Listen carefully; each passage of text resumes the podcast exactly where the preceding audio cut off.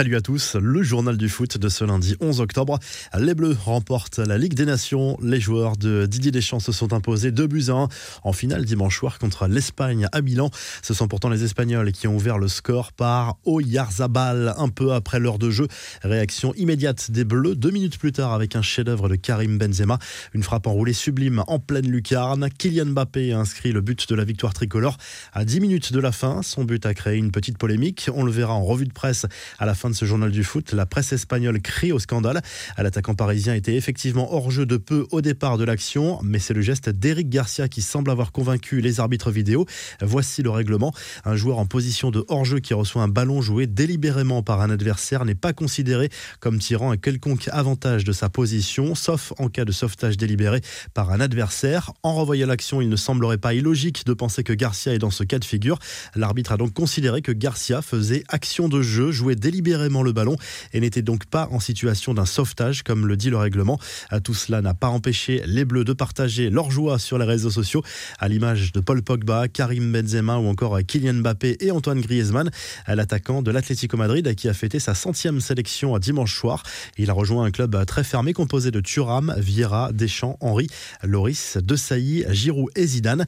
L'Italie a terminé cette Ligue des Nations à la troisième place. La Squadra Azzurra, battue par l'Espagne mercredi dernier en demi-finale a battu la Belgique de 1. On file en Amérique du Sud. Les éliminatoires de la Coupe du Monde 2022. Cette fois, le Brésil a concédé le match nul en Colombie 0-0. Ce sont les deux premiers points perdus par la Seleção dans ces éliminatoires après 9 victoires. Une rencontre où Neymar a peiné et récolté les moins bonnes notes dans la presse brésilienne. Le joueur du PSG qui a fait trembler ses fans à l'occasion d'une interview diffusée par Dazen dans laquelle il laisse entendre que sa carrière ne se terminera pas aussi tard que d'autres joueurs comme CR7 ou Ibrahimovic. La Coupe du Monde 2022 au Qatar sera visiblement la dernière de sa carrière. Je la vois comme ma dernière chance parce que je ne sais pas si j'ai la force mentale pour rester dans le football. Alors je ferai tout pour que tout se passe bien et pour gagner avec mon pays. Je veux réaliser mon plus grand rêve, à lâcher le Brésilien de 29 ans. Lionel Messi, lui, a signé une grosse prestation avec l'Argentine lors de la victoire face à l'Uruguay 3-0. Il a marqué de manière un peu chanceuse, mais a surtout prouvé qu'il montait en puissance cette saison. Un succès qui permet à l'Albi Céleste de conforter sa deuxième place dans la zone zone âme sud. Les infos en bref, on joue en Europe également ce lundi soir dans le cadre des éliminatoires de la Coupe du Monde 2022. À l'affiche notamment Norvège, Monténégro, Pays-Bas, Gibraltar, Slovénie, Russie, Croatie, Slovaquie ou encore Macédoine du Nord, Allemagne. Un petit mot du mercato avec Newcastle qui devrait sortir le chéquier cet hiver après le rachat par un fonds d'investissement saoudien la semaine dernière. Plusieurs noms sont déjà cités. Navas, Icardi, Cavani, Coutinho, Koulibaly ou encore Gareth Bale. Les nouveaux propriétaires sont prêts à mettre plus de 200 millions d'euros sur la table dès le mois de janvier. Les confidences de Marco Verratti devraient ravir les fans du PSG. Dans un entretien accordé à France Info, l'Italien a confié son immense bonheur d'être au Paris Saint-Germain. Il laisse entendre qu'il souhaite y terminer sa carrière. Je suis tombé amoureux de ce club et c'est pour ça que j'essaie de donner le maximum. Il me reste un peu de temps. Ce que je sais, c'est que je resterai toujours ici, a confié Verratti. Enfin, le supporter agressé après le match de Ligue des Nations France-Belgique a finalement récupéré le maillot que lui a avait donné Jules Koundé.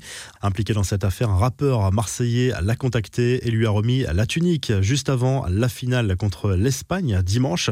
La revue de presse, la joie de l'équipe de France à la une de l'équipe ce lundi. Cette victoire en Ligue des Nations a fait du bien au moral des joueurs de Didier Deschamps après l'échec à l'Euro cet été. De bon augure à un peu plus d'un an de la Coupe du Monde au Qatar. En Espagne, la presse crie au scandale au lendemain de cette défaite des joueurs de Luis Enrique contre les Bleus et place en une cette fameuse action qui a amené le deuxième but de l'équipe de En Italie, le Corriere dello Sport revient surtout sur le match entre la Squadra Azzurra et la Belgique, remporté par les Italiens pour la troisième place en Ligue des Nations. Le quotidien se projette sur le prochain match qui sera capital dans la course au Mondial 2022. Ce sera le mois prochain contre la Suisse. Si ce journal du foot vous a plu, n'hésitez pas à liker et à vous abonner pour nous retrouver dès demain pour un nouveau journal du foot.